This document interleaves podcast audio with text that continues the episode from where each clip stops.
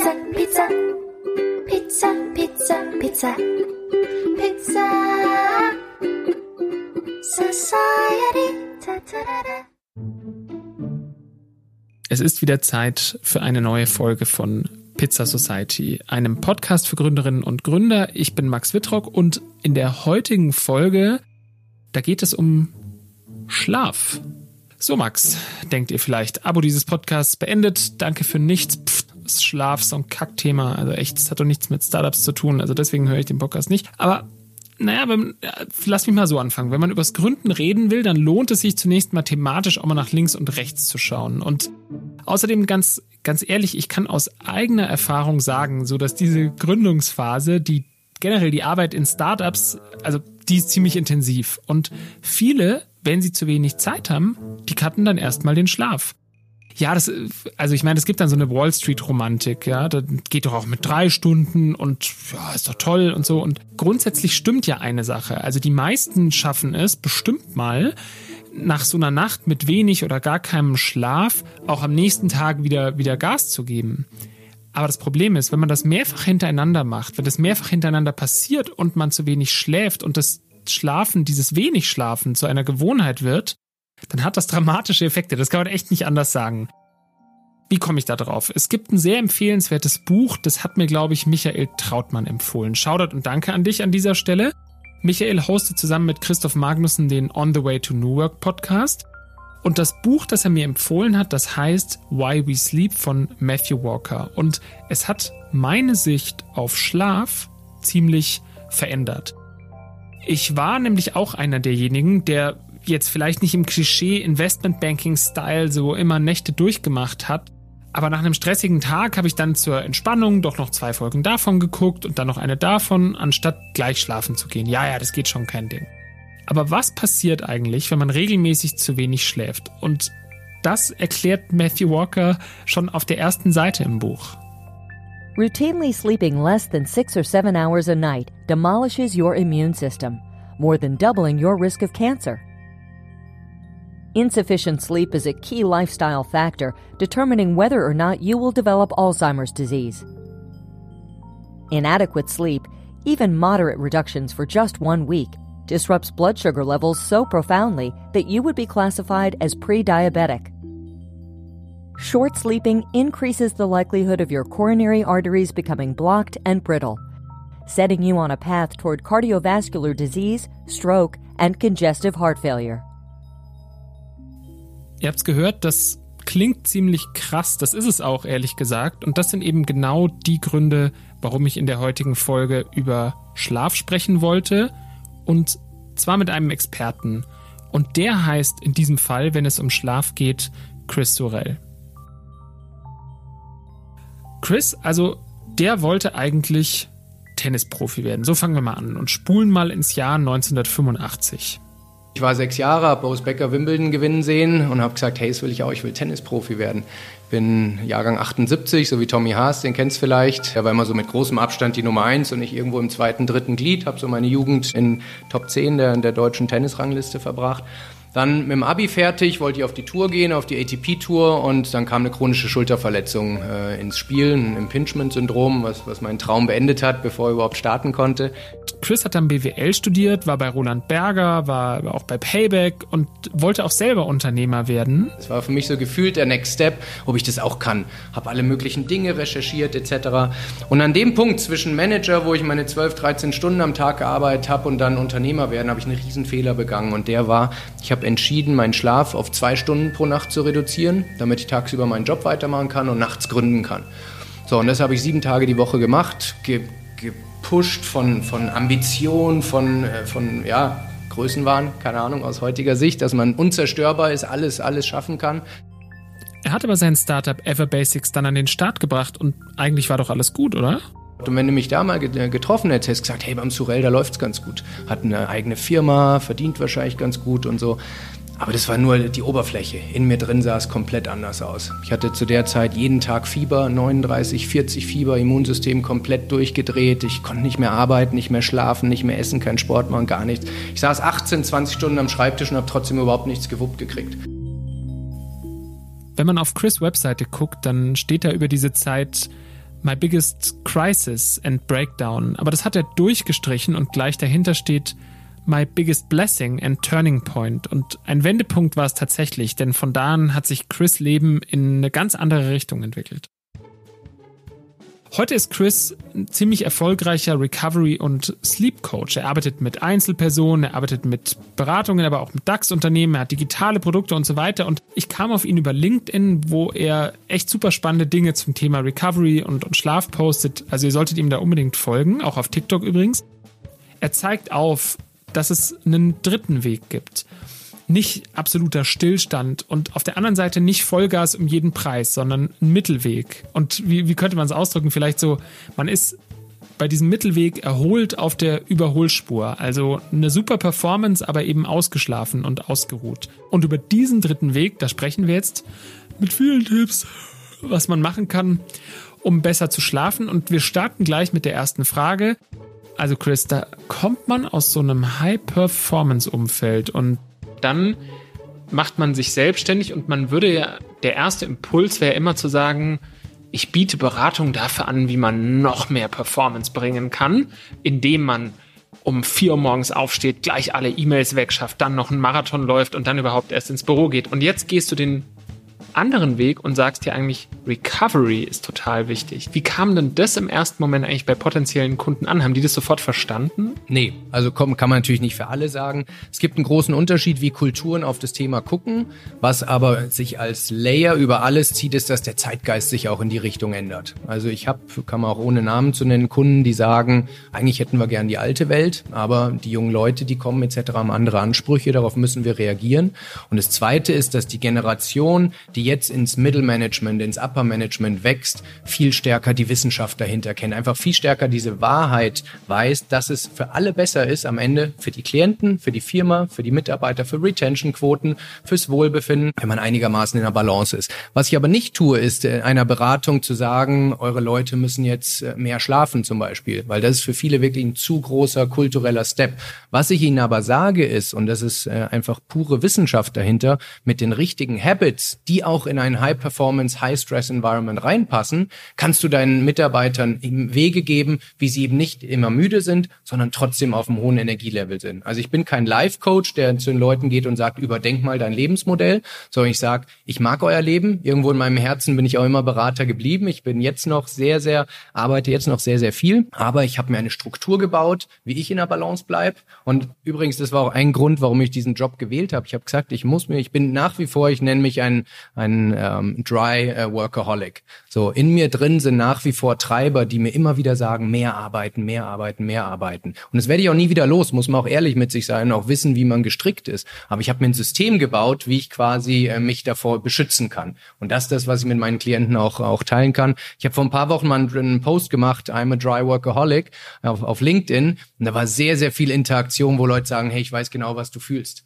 Aber man traut sich mittlerweile auch das Dry zu sagen, weil es ist nicht mehr schick, mit müden Augen rumzulaufen und zu sagen, hey, ich brauche nur vier Stunden, sondern es ist so ein bisschen eher Opfer mittlerweile, wenn man das äh, nach außen stellt. Sondern wie ich es empfinde, kann man natürlich auch nicht global sagen, aber dass es cool ist, Dinge zu erreichen, Impact zu haben, aber trotzdem mit einem hohen Energielevel, mit funkelnden Augen durchs Leben zu laufen und sich nicht eben komplett opfern zu müssen. Ich würde eben genau darüber gerne mit dir sprechen, vor allem über Schlaf, weil ich finde, aus meiner persönlichen Perspektive, das ist so ein Thema, das viele Leute total vernachlässigen. Du findest unfassbar viel Literatur dazu, wie mache ich den Tag von 8 Uhr morgens bis 8 Uhr abends so richtig performant. Und da hat, glaube ich, jeder auch so seine eigenen Strategien.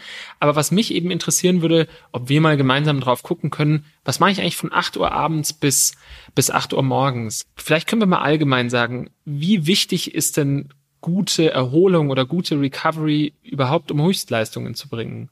Ein sehr guter Punkt und die Wissenschaft ist mittlerweile ganz klar, dass es elementar ist. Jeder kann fünf Jahre Gas geben manche auch 10 oder 15. Aber wir glauben, dass wir keinen Preis dafür zahlen. Und es stimmt eben nicht. Für manche ist der Preis erst irgendwann, wenn wir älter werden, ein paar Dekaden weiter. Fakt ist aber auch, wir können es halt nie vergleichen. Also frag jemanden, der jetzt eine Firma gründen will und sagt, in den nächsten sechs Monaten schlafe ich nur vier Stunden versus ich schaffe es durch bessere Produktivität etc. können wir gleich noch äh, besprechen, äh, siebeneinhalb Stunden zu schlafen. Man hat keine Laborergebnisse. Was ist am Ende das bessere Ergebnis? Und das ist so ein bisschen das Problem. Kurzfristig denkt man, man kriegt die To-Do-Liste besser abgearbeitet, wenn man am Schlaf spart. Weil es ja Zeitverschwendung, man versteht nicht so richtig, was passiert. Und deshalb ist es so der erste Impuls von Leuten, die mehr schaffen wollen, ich arbeite nach Feierabend, später abends noch. Wenn das nicht reicht, kürze ich den Schlaf. Wenn das nicht reicht, kürze ich das Wochenende und dann kürze ich den Urlaub. Also an den Pausen wird immer gespart. Aber jetzt stell dir mal vor, Roger Federer, einer der größten Sportler der jetzigen Zeit, würde vom Wimbledon-Finale abends noch so richtig hart ins Fitnessstudio gehen. So, und am nächsten Tag in der Presskonferenz sagt er, ich hatte so einen Muskelkater, ich konnte heute nicht performen. Da würden die Leute sagen, spinnst du, Roger, du sollst dich irgendwie die Füße hochlegen und dich perfekt vorbereiten. Aber genau das machen wir doch, wenn wir einen Pitch haben oder was auch immer am nächsten Tag. Wir, wir schrauben noch am Pitch-Deck, dass jede Fußnote stimmt etc., wollen jede mögliche Frage bearbeiten, gerade auch in Unternehmensberatungen, wo auch ein gewisser sozialer Druck besteht. Wenn man da vom wichtigen Termin um 16 Uhr sagt, Freunde, ich gehe ins Hotel, in den Wellnessbereich, weil ich morgen performen will, wenn es funktioniert, ist alles gut. Aber was ist, wenn der Termin nicht so gut funktioniert? Dann ist der erste Punkt, ja klar, du bist ja auch irgendwie um, um vier Uhr heimgegangen. Und dieses Mindset ist eine meiner Hauptjobs, dass ich den Menschen zeigen will, dass die Pausen äh, die Performance verbessern und eben keine Zeitverschwendung sind. Also das heißt doch, das Erste, was ich eigentlich tun muss, ist überhaupt mal mein Denken ändern. Das heißt, ich muss verstehen, dass es wichtig ist, sich zu erholen, um danach Höchstleistungen bringen zu können. Absolut. Also es ist, wie gesagt, im Leistungssport, da versteht es irgendwie jeder. Es nennt sich Periodisierung. Also du wächst nur oder du kannst deine Leistung nur dauerhaft erhöhen, wenn du die richtige Balance zwischen Anspannungsphasen, hohem Stress hast, um den Körper, bei einem Muskel versteht es jeder. Äh, wie wächst der Muskel? Du stresst ihn ganz hart, dann er, er, er, ähm, dann kreierst du kleine Risse im Muskel und dann gibst du ihm eine Pause, wo er wachsen kann. Ähm, so und das Gleiche funktioniert auch kognitiv. Wenn wir also hart an die Belastungsgrenze gehen, brauchen wir eine Pause, um das in Wachstum zu, äh, zu umzumünzen. Fakt ist aber, die meisten von uns haben nicht mehr diese schöne oszillierende Kurve, sondern eher einen linearen Ansatz. Heißt auch, wir gehen gar nicht mehr in, ins Maximum rein. Viele Menschen haben so eine Schonhaltung irgendwo zwischen 50 bis 60 äh, Prozent generiert, weil sie wissen, sie können sich nicht mehr äh, erholen. Und überall heißt es, das Leben ist ein Marathon. Das stimmt aber nicht. Aus meiner Sicht sollten wir es schaffen, dass die lange Reise, die zugegebenermaßen Marathon sein kann, kurze Sprints mit nach Erholungsphasen sein können.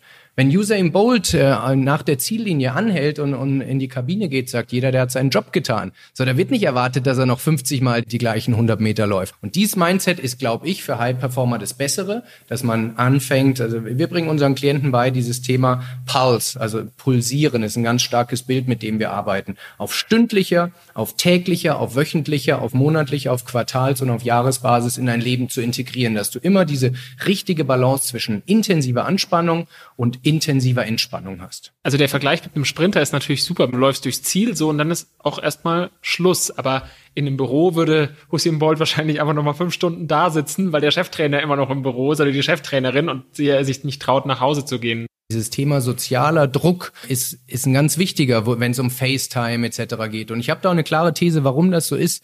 Bei Usain Bolt ist einzige die Zeit.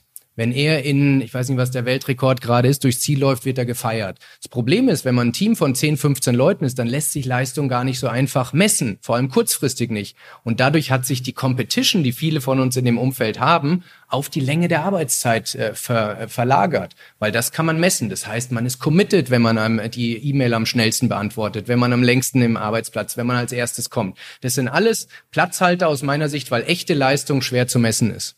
Nehmen wir mal an, jetzt habe ich es aber geschafft, um 18 Uhr das Büro zu verlassen, ja. Und ich habe am nächsten Tag, ich habe ein Startup gegründet und ich habe am nächsten Tag eine wichtige Präsentation, vielleicht eine Investorenpräsentation oder ich habe irgendwas, wo ich wirklich sage, da, da kommt es jetzt drauf an. Jetzt rufe ich dich ganz verzweifelt an und sage, du pass auf, irgendwie mit solchen Situationen, das begegnet mir öfter, in den nächsten Monaten und Jahren würde ich damit gerne besser umgehen lernen, ja. Was sind denn so Dinge, und das ist natürlich jetzt eine große Frage, aber wir haben Zeit, sie zu beantworten, was sind so Dinge oder erste Schritte, die ich jetzt tun kann, nachdem ich mein Mindset geändert habe, um wirklich mich, ich mein Mindset geändert habe, um wirklich mich einfach in Zukunft besser zu erholen? Wichtiger Punkt. Also wie gesagt, Mindset-Shift ist immer der Startpunkt. Da hast du gesagt, Haken jetzt dran. Was ich der konkreten Person jetzt sagen würde, ist, du wirst heute Nacht wahrscheinlich nicht gut schlafen und es ist okay. Wenn ein, am nächsten Tag ein wichtiger Termin ist, dann ist es okay, wenn wir nur vier Stunden, fünf Stunden oder wie auch immer schlafen. Tim Ferriss hat dazu mal ein cooles Interview gegeben. Er hat gesagt, er weiß, dass er vor, bevor er eine wichtige Stage betritt, immer schlecht schläft. Und er hat auch gar nicht den Anspruch dazu. Und das ist schon mal ein ganz wichtiger Punkt, weil wenn wir schlecht schlafen, denken wir, die Performance leidet, wie soll es dann funktionieren etc. Also erstmal die Erwartung für diese einzelne Nacht komplett auf Null stellen. Alles, was du noch kriegst, ist gut, alles andere nicht. Wichtig ist aber, was ich der Person als erstes sagen würde, die einzelne Nacht ist immer egal. Schlaf ist ein strategisches Spiel, was wir langfristig spielen. So, ähm, und äh, so äh, gehen wir ran, dass wir anfangen, welche Habits kann ich kreieren, dass ich auf Sicht von einer Woche, einem Monat, einem Quartal, einem Jahr im Durchschnitt gut bin. Was typisch ist, wie gesagt, vor High-Performance-Events etc. ist der Schlaf nicht der beste. Wenn er aber die Tage und Wochen davor gut war, dann ist kein Problem, weil der Körper kann wunderbar mit einer schlechten Nacht umgehen. Er kriegt ein Problem, wenn es chronisch ist. Vielleicht fangen wir mit so ein paar Basisdaten an. Was ist denn so eine gute Dauer für einen Schlaf? Soll ich acht Stunden schlafen, 20, fünf? Das ist ja die Kernfrage. Und ich sag mal auch, auch ein paar Thesen, wo, wo nicht jeder ähm, mir zustimmen wird. Ich würde den Blick von dieser Frage ein Stück weit verändern, weil das ist, äh, dadurch wird äh, das ein wichtigeres Thema, auf das ich gleich komme, komplett ausgeblendet. Wenn manche Menschen sagen, mit sechs Stunden komme ich klar, manche andere sagen, ich brauche acht oder neun. Ähm, Fakt ist aber die Zusammensetzung. Stichwort Qualität, aber ist auch so ein abgedroschenes Wort. Ich sag mal, im Schlaf müssen verschiedene Dinge passieren. Wir müssen eine gewisse, äh, einen gewissen Anteil von Tiefschlaf durchlaufen. Wir müssen Leichtschlafphasen haben und wir müssen sogenannte REM-Schlafphasen, also Rapid Eye Movement Phasen durchlaufen. Und die, die werden nicht linear am Stück durchlaufen, sondern wir, wir schlafen in Zyklen. Und wenn deine Schlafarchitektur in Ordnung ist, dann schläfst du in, in, in Zyklen, die circa 90 Minuten dauern. Es kann sein, dass dein Zyklus 92 Minuten ist, meiner 89, aber grundsätzlich in der menschlichen DNA ist dieser 90-Minuten-Zyklus sehr stark verankert. Übrigens nicht nur in der Nacht, sondern den ganzen Tag über.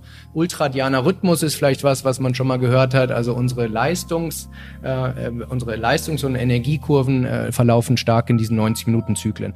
So, und jetzt können wir es nicht visualisieren, aber ich führe mal kurz durch. In diesen einzelnen Zyklen durchlaufen wir immer Leichtschlaf, Tiefschlaf, REM-Schlaf. Meistens, wenn alles gut funktioniert in dieser Reihenfolge. Und am Ende haben wir so, so Micro-Arousals nennt sich das. Wir sind ganz kurz wach vielleicht sogar, erinnern uns nicht dran, aber ganz leichter Schlaf. Bevor wir in den zweiten Zyklus gehen, in den dritten Zyklus und in den vierten Zyklus. Und so, so hangeln wir uns durch die Nacht durch. Und das Interessante ist, im ersten Zyklus haben wir einen sehr großen Tiefschlafanteil und nur einen ganz kleinen REM-Teil. Und dieses Verhältnis verändert sich sukzessive von Zyklus zu Zyklus. Das heißt, im letzten Zyklus, sagen wir dem fünften zum Beispiel, also bei siebeneinhalb Stunden Schlaf, haben wir einen sehr großen REM-Anteil und nur noch ganz wenig Deep Sleep, also Tiefschlaf. Heißt, wenn wir jetzt zum Beispiel nur sechs Stunden schlafen, dann schneiden wir uns nicht linear alle drei Schlafphasen weg, sondern wir schneiden uns zum Beispiel, wenn wir den letzten Zyklus weglassen, überproportional viel REM weg. Und das ist ein Thema, worüber wir sprechen müssen, dass man also nicht einfach sagen kann, sechs oder acht Stunden, sondern wir müssen immer in die Zusammensetzung gucken und dann kann ich genauer sagen, äh, was ideal ist. Was ich bei Klienten oft sehe, ist, gerade in High-Stress-Environments, dass der Tiefschlaf massiv leidet. Also mal so ein paar Zahlen zu, äh, zu geben. Wir sollten auf 90 Minuten Tiefschlaf pro Nacht kommen. Dann sind wir, dann sind alle physischen Erholungsprozesse abgeschlossen und Klienten kommen zu mir und haben noch nicht mal fünf Minuten. Wir haben eine Minute oder zwei Minuten. Und dann wird auf einmal klar, warum sie zehn Jahre älter aussehen, warum sie ständig müde sind, ständig erkältet sind, etc. All das wird klar. Und mit so einer Person hilft es nicht, wenn ich sage, wie lange schläfst? Sieben Stunden? Okay, dann mach mal acht. Der wird nicht erholter sein, weil er hat nur zwei Minuten Tiefschlaf auf der Uhr. Und es wird sich durch, durch eine Stunde mehr Schlaf vielleicht auf zweieinhalb ändern. Jetzt sagen wir mal, ich schlafe acht Stunden. Jetzt hast du gesagt, Schlaf gliedert sich in verschiedene Zyklen. Ja, jetzt nehmen wir mal 8 mal 60 sind wir bei 480. Du hast gesagt, ein Zyklus dauert so 90 Minuten. Sind wir bei bisschen über fünf. Ja, also wir haben, sagen wir mal, gut durchschnittlich so fünf Zyklen, wenn wir jetzt acht Stunden schlafen. Kannst du mal noch mal ganz genau erklären, was passiert in so einem Zyklus, dass ich mal weiß, was macht mein Körper so in diesen 90 Minuten? Also wie gesagt, wir müssen nach diesen Schlafphasen äh, ein bisschen separieren. Äh, fangen wir mal mit, äh, mit der Leichtschlafphase an. Ähm, die ist würden mir jetzt Mediziner widersprechen, aber wir machen es jetzt ein bisschen einfacher, so ein bisschen eine Übergangsphase zwischen den, den anderen, wo, wo ein bisschen spannendere Dinge passieren. Im Tiefschlaf passiert die physische Erholung. Was meine ich damit? Unser Gehirn zum Beispiel entgiftet. Es gibt ein glymphatisches System im Gehirn, das hat den Job, ähm, ähm, toxische Proteine, die bei uns beiden jetzt gerade entstehen und auch bei den Hörern, ist nämlich ein Nebenprodukt des Denkvorgangs, ähm, entstehen so Beta-Amyloide, die sich an den Neuronen, an den Gehirnzellen festsetzen. Und wenn da nicht regelmäßig durchgespült wird, entstehen so Plaquestrukturen. Und diese Plaquestrukturen, amyloide Plaques, sind einer der Hauptrisikofaktoren für Alzheimer. So, jetzt sagen alle, hey, Alzheimer, ich bin jung, das äh, alles äh, ewig weit äh, hin. Aber zu wissen, dass zu wenig Tiefschlaf dein Risiko für die Entwicklung zu Alzheimer massiv erhöht, ist etwas, was äh, eine der ganz wichtigen Treiber, die meinen Blick auch auf Schlaf äh, verändert hat. So, und dieses glymphatische System, das arbeitet nicht im Leichtschlaf, nicht im REM-Schlaf, sondern wirklich nur in dieser einen Phase der Tiefschlafphase. Unser Immunsystem schaltet in den allerhöchsten Gang. Jetzt auch gerade zu Corona-Zeiten ein ganz wichtiger Punkt, äh, mit, mit einem guten Immunsystem rumzulaufen. Es gibt eine sehr sehr augenöffnende Studie von der UCLA in, in Kalifornien. Die haben gemessen, was passiert mit deinem Immunsystem, wenn du nur eine Nacht vier Stunden schläfst. Nicht einen Monat, nicht ein Jahr, eine einzige Nacht. Haben gemessen, wie sich die NK-Zellen, die natürlichen Killerzellen in ihrer Aktivität verändern. Und sie haben festgestellt, dass die um minus 70 Prozent äh, fallen quasi. Also um 70 Prozent fallen. Nach nur einer Nacht vier Stunden Schlaf. Also ein Immunsystem ist auf 30 Prozent runtergefahren. So, jetzt kann man sagen, dann hole ich mir halt öfter mal eine Erkältung oder sowas, aber da, da reden wir über einen größeren Kontext, weil wir haben dann überhaupt nicht die Waffen, äh, die wir sonst haben, um gegen alle möglichen Zellen, auch Vorstufen von Krebszellen etc. anzukämpfen. Jetzt können wir auch wieder sagen, Krebs was für alte Leute, aber wir wissen auch, dass die diese Vorstufen, diese Precursor Cells von, von Krebs, die entstehen schon in den 20ern. Wir haben nur da typischerweise so ein starkes Immunsystem, dass wir die sofort wegballern können. Wenn wir jetzt aber durch unser Schlafverhalten unser Immunsystem auf das Level von einem 85-jährigen Menschen äh, reduzieren, dann gehen solche äh, Dinge auf einmal durch den Filter durch und können sich viel äh, stärker weiterentwickeln. So und ähm, also Immunsystem, äh, Gehirn, das sind, sind so zwei ganz wichtige Themen, die für die Tiefschlafphase. Für die Tiefschlafphase, äh, genau. Im REM-Schlaf, um da mal eine Überschrift äh, hinzubringen, findet vor allem die die emotionale Regulation statt. Vielleicht können wir einmal das Wort kurz erklären. REM, REM steht für Rapid Eye Movement. Woher kommt das? Wenn wir jemanden sehen, wenn jemand auf der Couch schlafen siehst zum Beispiel, dann siehst du ganz oft, die Augenlider sind geschlossen, aber die Augäpfel, die bewegen sich ganz schnell unter den geschlossenen Augenlidern. Daher der Name Rapid Eye Movement, also schnell bewegende Augen. So, und das ist die Phase, wo wir träumen. Und in dieser Traumphase wird Erlebtes verarbeitet, äh, etc. Also die emotionale Regulation findet da ganz stark statt. Das heißt, Menschen, die dauerhaft auf REM-Entzug gesetzt werden, sind viel stärker anfällig für mentale, äh, für Angstzustände, für Burnout, für Depressionen etc. Das was was ganz stark äh, in dieser REM-Phase stattfindet. Dann Lernen wird sehr stark mit, mit REM-Phase assoziiert, gerade koordinatives Lernen, also für Sportler die neue Bewegungsabläufe etc. Zocker, Gamer, auch ganz wichtig, die neue Skills lernen wollen, das findet hauptsächlich in der REM-Schlafphase statt. Also das heißt, das sind so die Hauptphasen, der Leichtschlaf, Tiefschlaf und dann REM-Phase und dann geht's wieder von vorne los. Genau, also man kann diese Phasen noch, wenn wir jetzt ins Medizinstudium einsteigen würden, gibt's noch Subphasen, aber auf einer Metaebene sind das die drei Blöcke, über die wir sprechen. Und es ist wichtig, wenn ich dich richtig verstanden habe, dass man die auch wirklich möglichst durchläuft, ja, dass man und deswegen ist es auch wichtig, länger zu schlafen. Also du hast gesagt, es gibt jetzt nicht, müssen nicht zwingend acht Stunden sein, aber man sollte diese Phasen durchlaufen, weil so wie du sagst, also im Tiefschlaf passiert hier wieder was ganz anderes als in der REM-Phase. Das heißt, beides brauche ich. Exakt. Es gibt, und jetzt möchte ich nicht äh, zu viele Hörer auch äh, animieren, jetzt doch zu sagen, hey, fünf reichen doch, aber ich sag mal, wofür ich auch, sag ich mal, Konzepte entwickelt habe oder spezialisiert bin, wenn Menschen zu mir kommen und sagen, Chris, die Restriktion ist, es gibt nicht mehr als sechs Stunden. Meine sozialen Verpflichtungen, mein Job für den Moment, dann sage ich nicht, wir können nicht sprechen, sondern sage ich, ich sage dir, dass es langfristig zu überdenken ist, aber es gibt Strategien, wie du in die sechs Stunden trotzdem genug Tiefschlaf packst. Wir sprechen hier von Tiefschlafverdichtung, also Deep Sleep Densification, was, was eines meiner Steckenpferde ist. Also Menschen zu zeigen, wie sie, obwohl sie nicht ganz auf die, die empfohlene Schlafdauer kommen, trotzdem große oder ganze Teile dieser, dieser wichtigsten Schlafphasen mitbekommen. Ein Matt Walker, ich liebe sein Buch Why We Sleep, würde sagen, auf 40, 50 Jahre gerechnet ist das nicht das Optimum und ich bin komplett bei Matt, aber man muss auch die gesellschaftlichen äh, Zwänge der Leute oder einfach die, die Lebenssituation mit ins Kalkül ziehen. Ähm, und da sage ich, möchte nicht immer mit dem erhobenen Zeigefinger kommen und sagen, schlaf mehr, weil es für viele Eltern oder einfach Menschen mit, mit, mit bestimmten Zwängen einfach im Moment gerade nicht realistisch ist. Aber grünes Licht hier, es das heißt nicht, dass das Kind dann in den Brunnen fällt, sondern wir haben Strategien, wie man das Beste aus dieser Situation trotzdem rausholen kann. Über die Strategien müssen wir sprechen. Bei Matt Walker fand ich, fand ich spannend, dass A, das Buch mir immer sehr gut hilft einzuschlafen, weil es mhm. eben viele wissenschaftliche Teile enthält. Er schreibt ja auch selber im Vorwort so, ist gut, wenn du, wenn du einschläfst. Und das war auch für mich das Buch, das habe ich im Vorwort auch schon gesagt, dass das meinen Blick auf, auf Schlaf komplett verändert hat. Aber damit man vielleicht, wenn man das jetzt hört und sagt, jetzt Leute, was meinen jetzt? Jetzt bin ich also um 18 Uhr aus dem Büro gekommen. Ich habe verstanden, okay, ich darf mich jetzt nicht mega nervös machen, nur wegen dieser einen Nacht. Mein Immunsystem, das, das wird mir nicht dankbar sein in der Früh, aber hey, so manchmal passiert das einfach. Aber ich kann doch bestimmt die Weichen für guten Schlaf schon stellen, bevor ich überhaupt mein Schlafzimmer überhaupt betrete. Ja? Was sind denn so Dinge, vielleicht Do's and Don'ts, Dinge, die man auf jeden Fall machen sollte? Kann ich, soll ich zum Beispiel 50 Liegestütz machen, kurz bevor ich ins Bett gehe? Und was sind vielleicht Dinge, vielleicht Alkohol, die ich, die ich nicht machen sollte, weil sie einfach die Schlafqualität beeinträchtigen. Also da können wir jetzt eine Woche oder zwei oder drei drüber sprechen. Mache ich auch gerne. Es gibt nichts, kein spannenderes Thema. Es ist ein Stück weit natürlich abhängig von den Personen, ähm, weil jeder so ein bisschen andere Problemstellen oder Roadblocks hat. Ich sag mal zwei, drei, wo ich sehe, dass das fast jeder hat. Und dann gibt es natürlich noch zig andere Varianten. Also was ich ganz häufig sehe, ist, dass die Menschen gerade in High-Stress-Environments einfach hormonell nicht fürs Schlafen aufgesetzt sind. Was meine ich damit? Wir, wir brauchen ein gewisses Level von einem Schlafhormon nennt sich Melatonin. Und wenn das einfach nicht auf dem Level ist, dann können wir nicht schlafen. Das ist einfach pure Biologie, pure evolutionäre äh, Fakten.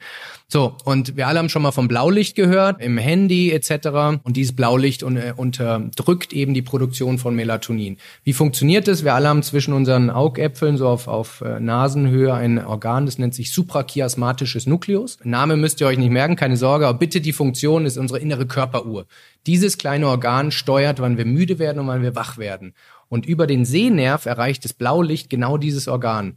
Und Blaulicht hat eben diese, diese unschöne Eigenschaft, dass dem Körper signalisiert, dass der Tag beginnt. Es kommt wohl evolutionär betrachtet noch aus der Zeit, als wir im Meer gelebt haben, also noch ein paar Stufen vorm Homo sapiens, wo das, die, die aufgehende Sonne gebrochen durch die Wasseroberfläche blaues Licht war. Das heißt, deshalb assoziiert unser Gehirn mit blauem Licht die aufgehende Sonne, sprich der Tag beginnt. Und wenn unsere innere Körperuhr blaues Licht sieht, dann fährt sie die Melatoninproduktion runter, weil sie sagt, okay, jetzt, jetzt geht der Tag los. So, und jetzt kommen Menschen zu mir und sagen, ist ja schön und gut, habe ich auch schon gehört, ich habe aber Nightshift aktiviert auf meinem Handy, deshalb für mich alles gar kein Problem. Fakt ist aber, unser Fernseher, unser Badezimmerlicht, äh, generell Licht in der Wohnung etc. hat mindestens genauso viel Blaulicht. Und deshalb geben wir unserem Körper einfach Signal, nicht, dass wir runterfahren, sondern dass wir hochfahren. Und das ist ein Grund, warum Menschen nachts, obwohl die auf der Uhr steht, ich müsste jetzt eigentlich schlafen, nicht schlafen können. Den Körper interessiert nicht die Uhrzeit, ihn interessieren nur Signale und vor allem Lichtsignale. Und da am, am, am Lichteinfall zu arbeiten, ist ein ganz großer Hebel. Beziehungsweise du hast ja gesagt, der Körper weiß ja eigentlich, wann es Zeit ist zu schlafen. Also wenn ich, wenn ich richtig liege, dann äh, unser inneres Ursystem, ja, so steht es ja in meinem Prinzip, funktioniert ja relativ gut. Ich glaube, wir sind so ganz gut auf 24 Stunden geeicht. Ich glaube, bisschen drüber, oder? 24,2 wahrscheinlich, ja. Aber das heißt, um blaues Licht zu vermeiden, das erste, was ich also machen sollte, ist auf jeden Fall mal das Handy nicht im Bett noch irgendwie konsultieren, oder? Nicht noch E-Mails im Bett lesen und da, da kommen wir wieder zu, was ist realistisch. Meine Klienten haben halt oft die Notwendigkeit, einfach bis kurz vorm Schlafen auch am Handy zu sein. Deshalb mein einfachster Tipp ist einfach, holt euch so eine Blaulichtfilterbrille, die ist nicht besonders schick, die mit den orangen Gläsern. Könnt ihr bei mir auf Instagram ein paar Fotos sehen. Aber die, die hilft halt, die schützt euer, euer, ähm, eure innere Uhr vor diesem schädlichen Licht und damit kannst du auch bis eine Minute vorher noch auf dem iPad lesen oder was auch immer. Also ich bin ein Freund von einfach implementierbaren Dingen, wo du dein Leben nicht komplett ändern musst, weil für viele, wie gesagt, ist nicht realistisch, die vielleicht mit anderen Zeitzonen kommunizieren müssen oder so, früh das Handy wegzulegen. Und wichtig, das Handy ist nur ein ganz kleiner Blaulicht, der, der meist diskutierte, aber von der, von der de facto Bestrahlung einer der unwichtigeren. Ja, Katrin Hinsdorf, die auch schon mal hier im Podcast zu Gast war, die hat mir tatsächlich mal so eine Brille geschenkt, ja, und Gibt es ein bestimmtes Modell, das man empfehlen kann? Nee, also A will ich jetzt gar keine Werbung machen, aber wenn ihr irgendwo äh, bei Amazon oder auf Google nach Blaulichtfilter guckt, muss weder eine besondere Qualität sein. Wichtig ist, dass sie orange ist. Äh, jeder kriegt ja mittlerweile, jeder Brillenträger vom Optiker so ein Upsell mit Blaulichtfilter äh, rein, aber es muss wirklich orange sein, damit äh, die Abschottung tatsächlich bei 100 Prozent ist. Und ab wann setze ich mir die auf, sobald es dunkel wird oder möglichst viel oder? Auch da wieder, wenn du einen mega Kundentermin hast äh, und es peinlich ist, dann lässt es halt und du gehst auch nicht zum ersten Date damit, äh, logischerweise. Aber ich würde empfehlen, zwei, zweieinhalb Stunden vorm Schlafengehen das Ding aufzusetzen, wenn du zu Hause bist, wenn du fernschaust etc., dann äh, kann dein Körper anfangen, Melatonin zu produzieren und du kommst ganz gut in, in die erste Tiefschlafphase rein. Vielleicht kann ich dir so ein paar Thesen präsentieren, du sagst mir mal, ob es gut oder schlecht ist. Gerne. Ich denke mir, ah ja, okay, morgen habe ich also einen wichtigen Termin, ich will um 23 Uhr ins Bett gehen, dann mache ich mich um 22 Uhr nochmal so richtig fertig fertig. Mache ich erstmal noch 30 Minuten Ausdauersport, dann mache ich noch Kraftsport, dann mache ich so viele Liegestütze, bis ich überhaupt nicht mehr kann und so. Ist das hilfreich für guten Schlaf? Einen müden Körper zu kreieren ist auf jeden Fall hilfreich, weil nur ein müder Geist reicht nicht. Wir müssen auch wirklich physisch müde sein. Fakt ist aber, wenn wir es zu nah am Schlaf machen, dann passieren zwei Dinge, also unter anderem zwei Dinge. Erstens, unser, unser Puls steigt äh, was uns vom Tiefschlaf wegbringt und, und nicht dahin führt. Und zweitens, der Kohlendioxidanteil im Blut steigt so stark, dass es auch toxisch für Tiefschlaf ist. Das heißt, wir brauchen ein paar tausend Ausatmenvorgänge, um, um diesen äh, CO2-Gehalt wieder runterzufahren. Das heißt, meine Empfehlung ist immer, ähm, harten Sport, mit hart meine ich etwas, was deinen Puls über 125 Schläge pro Minute bringt, nicht mehr innerhalb von drei Stunden vorm Schlafen zu machen. Sanfte Dinge wie Yoga, Stretching, ganz leichtes Joggen etc., alles unter 125 wunderbar, aber die härteren Einheiten lieber morgens oder am Nachmittag und das boostet den Tiefschlaf definitiv. Ein Tipp, den ich von Peter Attia, den, äh, den Arzt von Tim Ferriss, wenn man so will, den ich von ihm mitgenommen habe, auch aus dem Tim Ferriss Podcast ist, es muss richtig dunkel sein und wenn man es nicht richtig dunkel kriegt, dann sollte man eine Schlafbrille tragen. Ja, was, was sagst du dazu? Absolut. Auch das hat er nicht erfunden, sondern auch das ist Wissenschaft, die wir alle für übertrieben halten, ist aber tatsächlich so. Also das müssen wir uns vorstellen, evolutionsbiologisch, als wir noch kein Dach über dem Kopf hatten, ist der Körper, hat verstanden, wenn die Sonne langsam aufgeht, dann müssen wir langsam Richtung Aufwachen äh, programmiert werden. Und wenn wir jetzt in unserem Schlafzimmer irgendeine Lichtquelle haben, ob das jetzt ein Nachtlicht ist, äh, nicht, ist nicht lustig oder nicht despektierlich gemeint. Ich habe Klienten, die haben Angst im Dunkeln, die haben ein kleines Nachtlicht, aus Kindheitstagen so geprägt und nie abgewöhnt. Das kann der rote Punkt vom Fernseher sein, der im Schlafzimmer hängt. Das kann eine digitale Uhr sein. Ähm, all das sagt deinem Körper die ganze Nacht, dass der Tag bald beginnt. Das heißt, du wirst nie in den, in den erholsamen Tiefschlaf fallen, weil du dem Körper die ganze Nacht sagst, der Morgen kommt. Also wirklich stockdunkel. Es gibt einen ganz einfachen Trick. Du liegst im Bett, machst die Augen auf und wenn du an irgendwas von deiner Hand vor deinen äh, Augen siehst, dann ist Potenzial zur, zur Optimierung. Und wenn das nicht geht, weil kannst nicht umbauen oder du hast keine Jalousien oder irgendwas, dann eine Schlafbrille. Aber bitte nicht so eine, die man auf dem Interconti-Flug irgendwie in seinem Reisekit kriegt, weil mit der schläft man zwar ein, aber wacht nicht damit auf, weil sie nach einer halben Stunde beim ersten Drehen abfällt, sondern gibt so richtige Blackout-Masks, können wir auch in den Show Notes äh, so ein paar Empfehlungen verlinken, die wirklich pechschwarz machen. Wenn ich dir die jetzt hier aufsetzen würde, es ist helllicht, hier, du würdest nichts mehr sehen. So, eine, so ein Wetten-Das-Modell, wo der einfach komplett schwarz ist. Also grüner Haken an die Aussage stimmt definitiv. Wie ist es denn mit Temperatur? Also ich habe gehört, es sollte möglichst kühl sein. Und es gibt ja sogar Leute, die, glaube ich, so, so Unterlagen verwenden, oder? Die, die, die, die, die Matratze runterkühlen, also kühlende Matratzen aufschlagen. Also wie ist es mit Temperatur? Ja, also stimmt, wenn du die Literatur liest, äh, dann fällt immer diese Zahl 18 Grad Celsius. Das scheint wissenschaftlich gesehen die optimale Raumtemperatur zu sein. So, ich würde mir jetzt nicht auf diese Zahl äh, versteifen, ich würde mich aber darauf versteifen, dass das gesamte Schlafsystem eher kühl ist. Mit Schlafsystem meine ich Raumtemperatur, Kleidung, die wir tragen, Dicke der Decke etc. Das heißt, wenn wir nachts schwitzen oder morgens schwitzen oder sowas, wissen wir, dass wir definitiv zu äh, warmes System haben. Der Grund ist auch ganz einfach, um in den Tiefschlaf zu kommen, muss unsere Körperkerntemperatur um ein Grad absinken. Wenn das nicht passiert, tun wir uns sehr schwer. Gerade, wir haben es jetzt hier, keine Ahnung, 30 Grad oder so im Moment, als wir es aufnehmen im, im Hochsommer. Ja, kennen wir alle, dass wir uns nachts drehen und wälzen und sowas. Und das ist genau der Grund. Der Körper kann diese, diesen Drop in der, in der Core Temperature nicht mitgehen. Und ähm, deshalb die Kühle. Äh, und jetzt gerade Frauen haben oft das Thema, dass sie vielleicht kalte Füße haben oder kalte Hände oder so. Also lieber kühl und dann mit Socken schlafen, weil die, das Ende der Extremitäten soll warm sein, ähm, aber der Körperkern muss eben schön kühl sein. ich weiß nicht, ob wir uns trauen, das Thema Matratzen aufzumachen, ja, und so, weil das ist ultra dogmatisch, ja, aber gibt es denn vielleicht unverfängliche Tipps für Matratze, Bett, Kopfkissen, die man so aussprechen kann, oder ist das einfach subjektiv? Es ist viel subjektiv, also Wohlbefinden ist da wichtig. Ich kann vielleicht ein paar Dinge trotzdem, die, glaube ich, für alle gültig sind. Punkt eins, wir sollten gucken, dass in der Schlafposition, der typischerweise schlafen, die Wirbelsäule einigermaßen gerade ist. Also System aus Matratze und Kissen sollte eine gerade Wirbelsäule darstellen. Einfach, wir verbringen Drittel des Lebens in dieser Position und da sollten wir uns keine Haltungsschäden reinnehmen.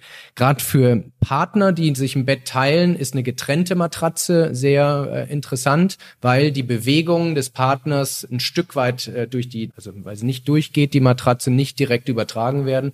Und damit das Thema Partner Disturbance ist eins der Top 3 Sleep Roadblocks, können wir auch drüber sprechen, ein bisschen abgeschwächt wird. Das wären also meine zwei Top-Empfehlungen, wenn wir über Matratzen sprechen. Partner Disturbance, also genau, das ist natürlich so ein Schlaffachwort, ja, aber was kann ich dagegen tun? Also ich, wenn ich mich nicht trennen möchte. Hier nochmal Matt Walker, soweit will ich nicht gehen, aber wer es noch nicht gehört hat, er praktiziert eine Sleep Divorce mit seiner Partnerin. Das heißt, beiden ist Schlaf so wichtig, dass sie sich entschieden haben, getrennt zu schlafen, weil sie sagen, dass die bessere Gesundheit, das höhere Energielevel etc. ist beiden so wichtig, dass ihre, ihre Beziehung stabilisiert und, und nicht stört. Es ist sehr, sag ich mal, tabuisiert bei uns, weil man denkt, ein Paar, was nicht in einem gemeinsamen Bett schläft, muss Probleme haben. Ähm, und ich, wie gesagt, ich gehe auch nicht so weit. Ich möchte einfach nur mal ein paar Thesen in, in den Raum werfen.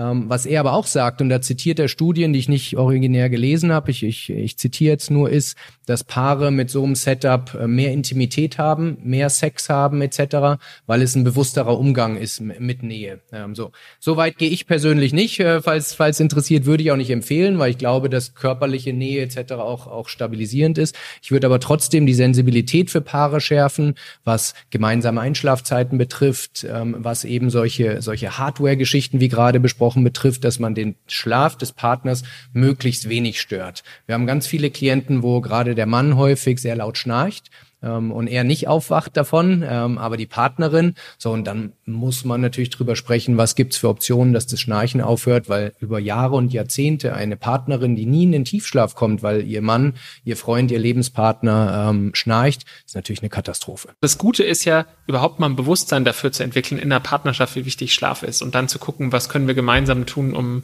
um das zu optimieren. Zwei habe ich noch. Es gibt Menschen, die können ja nur oder die können besser mit Geräuschen einschlafen, so White Noise oder so äh, irgendwelche, irgendwelche Dschungelgeräusche. Ich glaube, in anderen Ländern gibt's öfter so Soundgeneratoren, die das auch abspielen. Ist dagegen was zu sagen oder? Nee. Und das kann auch Podcast sein, es kann sogar auch Fernseher sein. Was hier passiert ist, dass Menschen es schaffen, vom Sympathikus, dem Stressmodus des autonomen Nervensystems, in den Parasympathikus zu kommen, also in den Entspannungsmodus. Und den brauchen wir. Und alles, was funktioniert, ist sehr persönlich, um in den Parasympathikus zu kommen. Es kann im Übrigen auch CBD-Öl sein zum Beispiel. Also der Teil der Hanfpflanze, der nicht high macht und nicht abhängig macht, aber der hilft, den Parasympathikus zu stimulieren. Das alles hilft. Was bei den Geräuschgeschichten oft falsch gemacht wird, ist, dass sie die ganze Nacht durchlaufen. So, und damit verhindert es wieder, dass wir in den Tiefschlaf kommen. Weil um in den Tiefschlaf zu kommen, muss unser Körper sich komplett sicher fühlen. Auch hier wieder vor 10.000 Jahren, als wir in der Höhle oder unter freiem Himmel gewohnt haben. Jedes Rascheln im Gebüsch könnte ein Feind sein, der uns zu schnellem Handeln äh, quasi ähm, ähm, zwingt. Und deshalb, wenn man sowas hat, gerne auf eine Viertelstunde stellen, eine halbe Stunde, wie lange man halt zum Einschlafen braucht, aber dann gucken, dass man in eine komplette Ruhe kommt. Wie ist es denn mit Schlaf tagsüber, wenn ich mich jetzt um 16 Uhr im Büro plötzlich müde fühle, ist es dann gut, eine Viertelstunde zu schlafen? Also ich habe manchmal das Gefühl, wenn ich das mache, dass ich dann abends wieder schlechter einschlafen kann. Oder bilde ich mir das nur ein? Nee, es, es kann gut sein. Also Napping gibt den Fachbegriff des NASA-Nap. Die NASA hat sehr, sehr viel Forschung betrieben, was Mittagsschlaf macht, weil für die Astronauten oben, die überhaupt keinen Zyklus haben, ist Mittagsschlaf wirklich oder kurze Schlafphasen, muss man sagen, ähm, überlebenswichtig. Vor allem, um damit die auch die richtigen Entscheidungen treffen und kognitiv funktionieren. Da stehen ja auch ein paar Euros äh, auf dem Spiel da oben. So, und was die rausgefunden haben, sind folgende Dinge. Die längste Zeit, die wir Mittagsschlaf halten sollten, sind 26 Minuten. Alles zwischen 0 und 26 Minuten ist gut, erhöht unsere Freshness, unsere kognitiven Fähigkeiten, Kreativität, Entscheidungsfähigkeit, also alles das, was als, als Unternehmer, als Gründer, als Manager relevant ist. Äh, wenn wir länger schlafen, dann besteht die Gefahr, dass wir in Tiefschlaf kommen. Denk nochmal an die Schlafphasen in einem Zyklus und aus einem Tiefschlaf rausgerissen zu werden. Das ist richtig unschön. Das nennt sich Sleep Inertia, also Schlaftrunkenheit. Unser Gehirn hasst es, aus dem Tiefschlaf aufgeweckt zu werden. So, und wenn Menschen zu mir kommen und sagen, nach, nach dem Mittagsschlaf fühle ich mich immer müder als vorher, das ist nichts für mich, liegt es immer daran, dass es zu lang war eine halbe Stunde, 45 Minuten. Man legt sich sonntags mal auf die Couch und guckt, wann man aufwacht. So, dann kann es der Fernseher oder die Kinder oder was auch immer sein und dann fühlt man sich groggy. Also 0 bis 26 ist alles super. Der zweite Punkt, und das könnte bei dir ein Thema sein, Timing nicht zu nah am eigentlichen ins Bett gehen. Weil was passiert im Schlaf? Während wir wach sind, wird in unserem, in unserem Gehirn ein Stoff ausgeschüttet, der sich Adenosin nennt. Das heißt, während wir wach sind, steigt der Adenosinspiegel und wenn wir schlafen, wird er abgebaut. So ein bisschen wie eine Sanduhr, die man entweder in die eine oder andere Richtung dreht. So ein Mittagsschlaf reduziert den Adenosinspiegel, also den Schlafdruck. So, und wenn du jetzt zu nah am eigentlichen ähm, äh, ins Bett gehen nochmal einen Mittagsschlaf hast, das Allerschlimmste ist Einschlafen auf der Couch, kennen wir alle. Wir nicken auf der Couch weg, werden wach und sind auf einmal hellwach. Das liegt daran, dass der Schlafdruck auf einmal weggenommen wurde äh, und wir uns, uns dann äh, tatsächlich äh, da äh, schwer tun. Also, um das zu verhindern, idealerweise acht Stunden, vielleicht sieben, bevor man eigentlich schläft, mit dem Mittagsschlaf fertig sein. Dann hat der Körper wieder genug Zeit, um Schlafdruck aufzubauen um dann müde ins Bett zu kommen. Mein Ursprungsbeispiel war ja, hey, morgen wichtiger Termin, morgen wichtige Präsentation. Jetzt ist es irgendwie ein Uhr nachts. Ich denke mir, Mist, ich bin immer noch nicht eingeschlafen. Und früher habe ich es dann so gemacht, dass ich dachte, oh Gott, noch vier Stunden, noch drei Stunden. Mittlerweile, und da würde ich gerne wissen, was du davon hältst, ob das eine Empfehlung ist. Mittlerweile stehe ich auf, nehme vielleicht einen kleinen Schluck warmen Tee, mache so ein paar Entspannungsübungen oder lese noch mal ein paar Zeilen in einem anderen Zimmer und dann gehe ich wieder ins Bett und kann viel, viel besser einschlafen. Also die Analogie ist grundsätzlich, du würdest dich nie, wenn du nicht Hunger hast, an den Essenstisch setzen. Und wir glauben aber, dass wir durch ins Bett gehen äh, müde werden. Das heißt, wenn du merkst, dass du nach 20, maximal 25 Minuten nicht in den Schlaf kommst, dann aufstehen. Also das, was du tust, ist genau richtig. Gucken, dass man irgendwelche Dinge macht, nicht ins Handy gucken, also nicht Dinge, die einen wieder aufpitchen, sondern beruhigende Dinge. Wenn bei dir Schlaftee funktioniert, wunderbar. Nicht zu viel trinken, sonst wird deine Blase voll und du musst irgendwann nochmal äh, noch mal auf den Topf nachts. Ähm, aber alles Stretching, Light Yoga, bei gedimmtem Licht lesen etc. Dann lieber nochmal gucken, dass man sich müde macht, vielleicht auch Dinge tut, für die man nie Zeit hat. Wir schimpfen alle, dass wir nie zum Lesen kommen oder dies oder jenes. Die Dinge kann man in so einer Phase tun, weil besser, man bereitet den, den Geist nochmal vor, später ins Bett zu gehen, dafür in den Schlaf oder in den Tiefschlaf zu kommen, als dass man sich die ganze Zeit ärgert, sich selbst verurteilt dafür, unruhig wird, ständig auf die Uhr guckt äh, und dann wird das Ganze sowieso nichts. Wenn ich jetzt dann morgens aufstehe, also ich habe in den Schlaf gefunden, so und jetzt, jetzt stehe ich auf, ich habe dann nicht so viel geschlafen, das erste, was ich dann mache, sofort, ich hole mir einen Kaffee. Ja, so.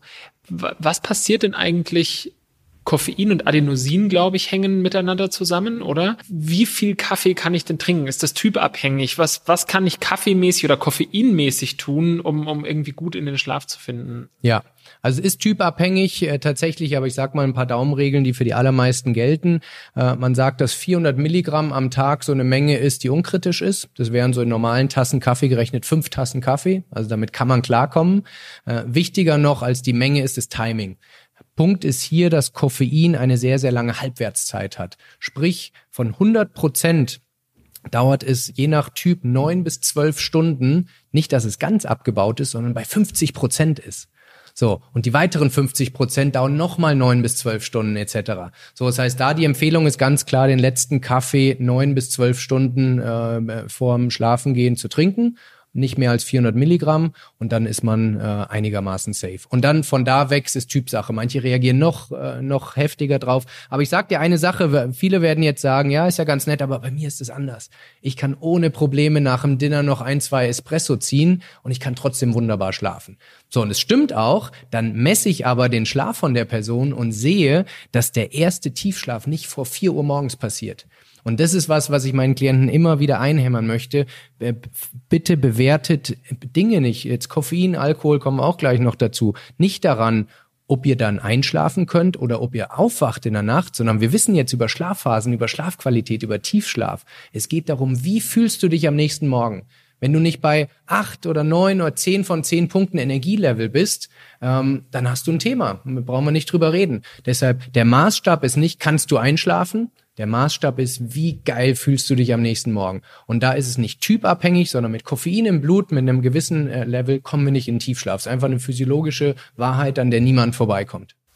Du hast Alkohol gerade erwähnt und über Alkohol und Schlafqualität müssen wir mal kurz sprechen, weil man schläft oder viele Leute schlafen, glaube ich, gut ein, klar, wenn sie irgendwie ein, ein, zwei Bier getrunken haben. Aber was macht Alkohol denn mit der Schlafqualität? Wichtig. Also Alkohol ist ist wahrscheinlich die meist gebrauchte oder missbrauchte Einschlafhilfe, die wir haben. Und es ist auch total menschlich, wenn man keine anderen Strategien hat, sein, sein Racing Mind, also sein runterzufahren, dann ist Alkohol sehr gelegen. Äh, es schmeckt vielen gut, äh, es ist sozial komplett akzeptiert und es hilft erstmal. So, und Alkohol macht zwei Dinge. Erstens, es reduziert die sogenannte Einschlaflatenz. Also du schläfst tatsächlich schneller ein. Und für jemanden, der ein Einschlafproblem hat, ist das erstmal eine Problemlösung. Der Preis, den wir für diesen Gewinn zahlen, ist aber riesig, weil wir mit Alkohol nicht in den Tiefschlaf kommen und auch die REM-Schlafen, äh, die REM-Phasen unterdrückt werden. Das heißt, selbst wenn wir schneller einschlafen, fühlen wir uns am nächsten Tag komplett äh, groggy, ähm, weil einfach die Schlafqualität Katastrophe ist. Das heißt, meine Empfehlung sind zwei Dinge. Erstens, Alkohol so früh wie möglich am Tag trinken. Klingt jetzt erstmal ein bisschen äh, countercultural. Wenn man Leute schon nachmittags trinken sieht, denkt man, das sind Alkis. Kann aber sein, dass es echte High-Performer sind, weil sie nur nachmittags trinken und eben nicht bis spät in die Nacht. Das heißt, gibt dem Körper so lang wie möglich Zeit, den Alkohol abzubauen, dass er nüchtern in den, in den Schlaf geht, dann ist alles gut. Und das Zweite ist, es eben nicht als routinemäßige Abschaltmethode zu nutzen, sondern vielleicht für die sozialen Highlights, wenn man mal Freunde trifft oder so, äh, für die äh, zu reservieren und eben nicht als, als tägliches Habit. Genau, ich glaube, das ist wichtig. Das ist auch was, was Peter Ettier, glaube ich, zu Tim Ferriss sagt, so, ich, ich, dass er fast gar nicht mehr trinkt, einfach weil er sagt, es, es hat so viele schlechte Effekte, dass diese Routine einfach überhaupt keinen Sinn ergibt. Aber trotzdem, wie gesagt, ich, ich möchte auch nicht den Menschen das Gefühl geben, dass sie zum Asketen werden müssen. Man muss nicht sagen, ich, ich werde jetzt nicht Alkoholiker oder, oder trinke kein Alkohol mehr. Sorry, ist ein besserer Begriff. Man kann es tun, aber man sollte halt die Time, Timing und Frequenz so steuern, dass es dich nicht dauerhaft schlechter macht vielleicht anlassbezogen. Heute ist ein besonders toller Tag, heute aber nicht einfach nur, oh ja, ich habe halt immer Bier im Kühlschrank und deswegen nehme ich mir halt jeden Abend eins, weil ich schlafe halt so wahnsinnig gut ein. Okay, also ich glaube, wir haben so die wichtigsten Dinge über das, über das Einschlafen bes besprochen.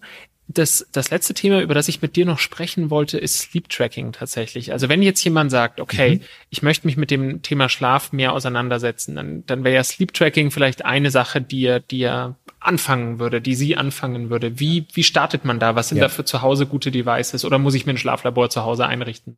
Nee, muss man gar nicht. Also vielleicht ein Disclaimer vorab, falls ich gleich Brandnames oder sowas nenne, niemand bezahlt mich für etwas. Manche würden es gerne, aber ich sage, ich möchte die Dinge, die ich selber teste, wo ich die Meinung zu habe, empfehle ich. Äh, Wenn es bessere gibt, äh, äh, erwähne ich andere. Äh, was Thema Schlaftracking betrifft, sind zwei Dinge aus meiner Sicht relevant. Das meiste, was man so sieht, funktioniert leider nicht. Äh, mit das meiste meine ich, es gibt einen großen Handyhersteller, der auch eine Uhr gebaut hat. Die Daten, die da rauskommen, sind sehr oft sehr falsch. Ich möchte jetzt denen nicht zu nahe treten, vielleicht funktioniert es bei manchen, aber ich habe Daten gesehen, die so weit weg von der Realität sind, dass ich den Daten einfach nicht vertraue. Was einen ganz einfachen Grund hat, am Handgelenk zu messen, ist schon mal sehr schwierig, weil es wackelt der, der Messpunkt über Nacht etc. Typischerweise kann man sagen, alles, was keinen Körperkontakt hat, sehr schwierig. Es gibt eine, eine App, die macht einfach das Mikrofon auf und hört zu, wie viel Geräusche du produzierst. Ähm, und die kann nicht unterscheiden, ob du einfach stocksteif im Bett liegst oder ob dein Partner sich dreht oder nicht. Es ist ein netter Einstieg, aber trotzdem kann die Unterschiede können sein, ob man keinen Tiefschlaf oder zwei Stunden hat, äh, kann teilweise so eine App komplett falsch interpretieren. Alles, was eher aus dem Fitness-Tracking kommt, hat, hat auch nicht die größte Stärke in der Schlaf- und Recovery-Tracking. Es gibt aber Produkte, ich habe hier den Ring, hast, äh, hast du gesehen, an von Aura. Wie gesagt, keine Werbung, ist einfach wahrscheinlich der beste Sleep-Tracker, den es im Markt im Moment gibt ähm, für jeden, für Menschen, die keinen Ring tragen möchten. Ähm, man muss ihn nicht tagsüber tragen, sondern viele meiner Klienten tragen ihn wirklich nur nachts. Ähm, es gibt noch einen weiteren äh, Armband, es nennt sich Whoopstrap, ähm, die auch voll auf das Thema Schlaf und Recovery Tracking fokussiert sind. Diese beiden Devices sind aus meiner Sicht, und da bin ich nicht der Einzige, die besten im, im Mass-Market-Segment. Und dann gibt's noch im Medical äh, Standard Bereich Elektrokardiogramm etc., die man auch zu Hause nutzen kann. Also Schlaflabor ist wirklich nur der allerletzte Schritt, wenn es wirklich auch medizinische Indi Indikationen gibt. Was aber auch den Nachteil hat, dass man, ich weiß nicht, ob mal ein Foto gesehen hast, wie man im Schlaflabor aussieht mit 30 Schläuchen etc. Das wird sicher nicht die angenehmste Nacht, die man hat. Also da auch gute Daten zu kreieren, ist gar nicht so einfach. Gibt es irgendwelche, wenn ich mich mehr mit dem Thema Schlaf auseinandersetzen will, wir Matthew Walker, Why We Sleep, super Buch, finde ich, gesprochen, gibt es andere Bücher, die du empfehlen kannst oder, oder Podcasts oder Dinge, die man hören kann? Du hast Peter Thier angesprochen, äh, sehr geschätzter Kollege, der, ein Arzt, der sehr aufs Thema Longevity geht, also da und auch das Thema die Wichtigkeit von Schlaf, von Erholung äh, da gesehen hat. Wenn ich ehrlich bin, fokussiere ich mich sehr stark auf Primärliteratur, also auf, auf äh, die wissenschaftliche Basis, weil aus meiner Sicht in der gängigen Literatur immer nur die Logik gilt, wir schlafen alle zu wenig, also schlaft mehr.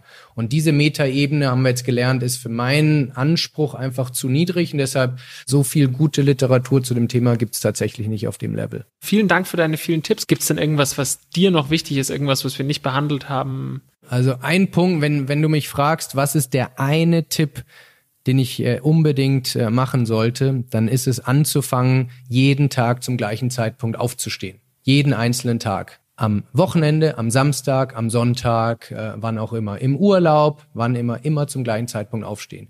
Was ist der Grund dahinter? Wenn wir das nicht tun, ich gebe mal ein Beispiel, wenn wir typischerweise um, um 6 Uhr morgens aufstehen und am Samstag völlig übermüdet, die Woche war hart etc., bis 10 Uhr schlafen, was passiert dann? Unser Körper denkt, dass er gerade einen Transatlantikflug Richtung New York macht. Wir nennen das Ganze Social Jetlag und die Folgen sind daraus die gleichen wie von einem Travel Jetlag. Der Körper, die innere Uhr, der sogenannte zirkadiane Rhythmus kommt komplett durcheinander. Und es ist nicht nur der Samstag und Sonntag, sondern am Montag kommt ja wieder der Flug Richtung Europa zurück. Und das ist wahrscheinlich, oder nicht wahrscheinlich, der größte Roadblock wenn, äh, für eine gesunde Schlafarchitektur. Wir haben uns zwar über Jahre und Jahrzehnte darauf konditioniert, ihn auszuhalten, aber ich sehe es bei den Klienten immer wieder, wenn ich sie dazu bringe, Samstag und Sonntag zum gleichen Zeitpunkt aufzustehen, sehen wir von Woche zu Woche zu Woche, wie der Tiefschlaf sukzessive ansteigt, weil man sich eben nicht ständig äh, diesen Social Jetlag reinballert.